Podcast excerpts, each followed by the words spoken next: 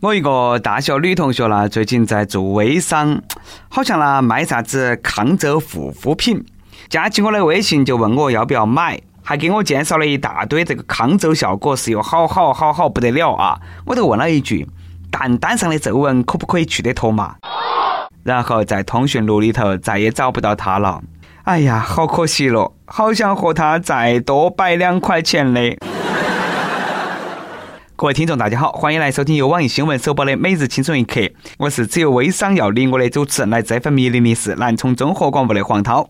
如果前头那个微商妹儿啊给我介绍的是减肥药，我肯定马上转账，因为一项调查显示，人们对胖人存在明显的歧视，有七成人不愿意和胖人结婚，怕不健康影响生育；五成以上的人不会找胖人做员工，怕影响工作效率和安全。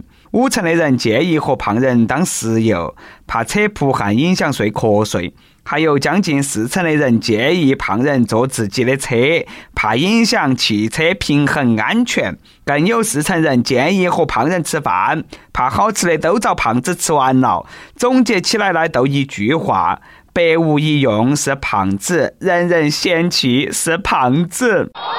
天啦！胖子把你们哪个惹到了嘛？你们那么歧视胖子？你看嘛，不少网友都炸了。胖哪么了嘛？吃里屋头的饭了吗？还是蹭里屋头 WiFi 了嘛？你不愿意，我还不愿意嘞。说的都好像你瘦，你都要脱单一样的。不是我们胖能够衬托出你的瘦吗？再说你瘦哪么了嘛？还不是一样的丑。我胖我高兴，胖也比你好看。胖子的心都是铁打的，谁敢叫我，我一屁股坐死他呀！所以说啦，这个就是我至今单身的原因。本来就胖了，你们还让我们那么不好受。胖子的忧伤你们不懂。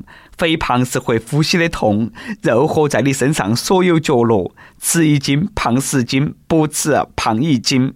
像我那种可爱善良的胖子，是注定只有友情没得爱情的。哼 但是我估案啊，不想和胖人结婚的，恐怕不是为了生育，而是因为找不到真爱。都像前几天嘛，嘎，那个五百斤的外国青年中了四点七个亿过后，一个从来都没有张视过他的女同事，竟然说第一眼就爱上他了，两个人呢不到一个月就结婚了。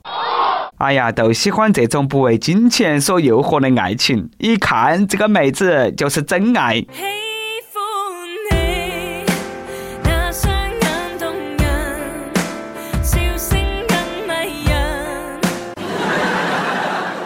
当然，不是所有女生都是那么追求真爱的。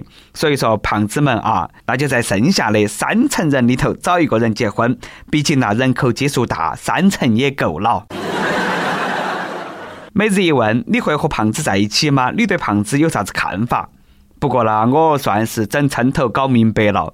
女人们说的不喜欢太瘦的，指的也不是说喜欢胖子，而是那种又有肌肉又长得帅的，就像彭于晏那种的。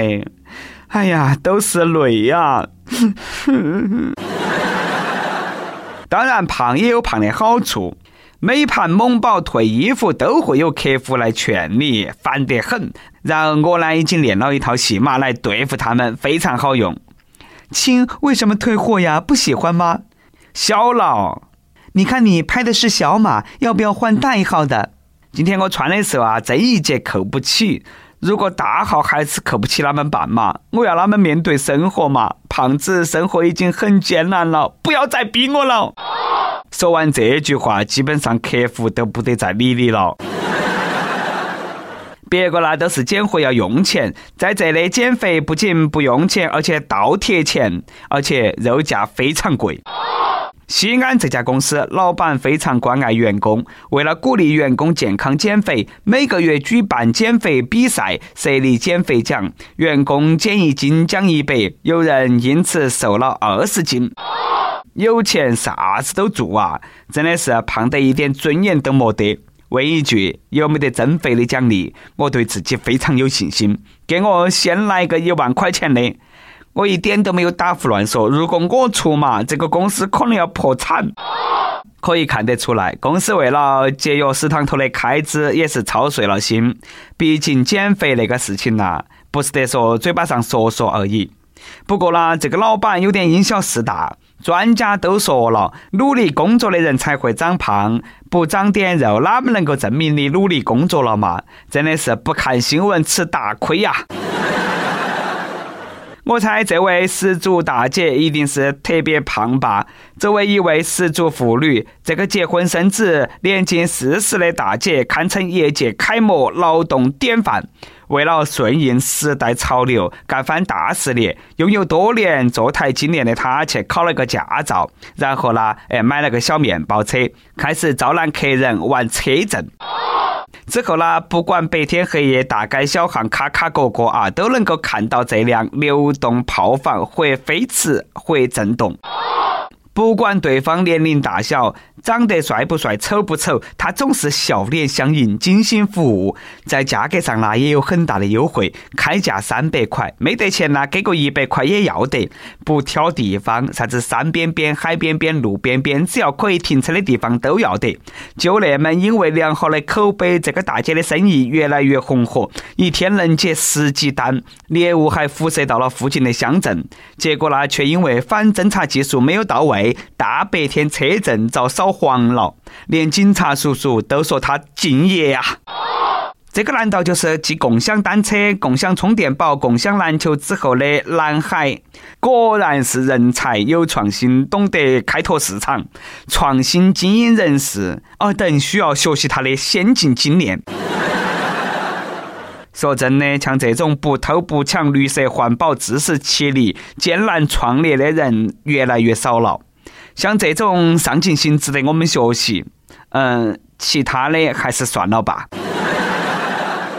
在此呢，对这种事业型的女强人提出批评啊！你都骗了个老实人，结婚生娃儿了，又重操旧业，真的是苦了你老公了啊！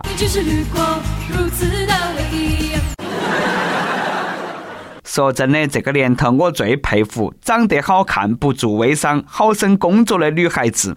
我这里呢不是得黑微商，毕竟自从干了微商以后，我那个初中没有毕业的表妹在朋友圈里的文采那越发的飞扬了。想必这个小学文化的妹儿文采也是大师级别的。更厉害的是，别个通过做微商在一年时间内买车买房了。要问他暴富的原因是啥子？微信卖假药。据说，短短一年时间，涉案金额已经高达一千两百万。通过发展下线，他的销售网络遍布二十五个省市，光顾客信息记录就有一百多本。有三种假药可以明目张胆的卖：减肥药、生发药，啥子都能医，又啥子都医不好的药。敢问妹儿，你葫芦里头卖的啥子药？你卖点其他家的东西啦，我想最多你都坐过牢，嘎。但是那卖假药伤天害理呀，我真的是想亲手灭了你。那么你识相点，自动爆炸。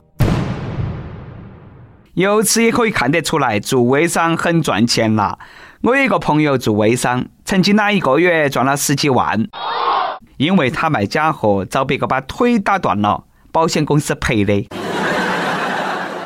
不得不说，有些微商真的是很酷，酷到没朋友，是人都坑，尤其是熟人。我也有过被坑的经历。记得上盘女生晚上约我，黑暗的小树林里头，她羞涩的问：“你有没得女朋友？”我赶忙说噻：“我从来没耍过朋友。”她说：“那我帮你解决下生理问题嘛，你花点钱愿意不嘛？”我赶忙点头噻。然后呢，她掏出一个飞机杯。一百块钱，刚做微商，全公司啊都觉得你是刚需。你说坑不坑人？每日再问，你朋友圈里头有做微商的吗？你买过吗？有那种一看都不靠谱的吗？和大家分享一下。跟帖 UP 榜上期问：你遇到过这种倚老卖老的人吗？如果你遇到这种事情了，你会啷么处理？亦有隐私淡面说，每天出门都能够看到，上车是方世玉，抢座的时候是林黛玉，走路那一定要在马路中间慢慢洋洋的，过马路不走斑马线，不分红绿灯，排队从来都是往前头插队的老人渣比比皆是。除了忍到起，我们还能爪子嘛？也是啊，你能够爪子嘛？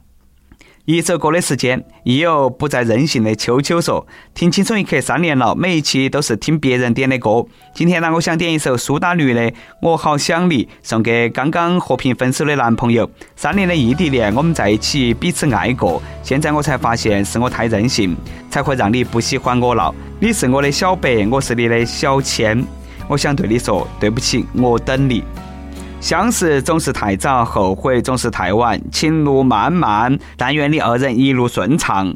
如若再续前缘，那更是极好的。有电台主播想用当地原汁原味的方言播《轻松一刻》，并在网易和地方电台同步播出吗？请联系每日轻松一刻工作室，将你的简介和录音小样发到其 i love 去以艾特幺六三点 com。以上就是我们今天的网易轻松一刻。你有啥子话想说，可以到跟帖评论里头去呼唤主编曲艺和本期小编波霸小妹秋子。对了，曲艺总监的公众号曲一刀里头有很多的一些私密硬和活力分享，敬请关注。好的，我们下期再见。随白发老去，随着你离去，快乐渺无音讯，随往事淡去，随梦境睡去，随麻痹的心逐渐远去，我好想你，好想你，却不露痕迹。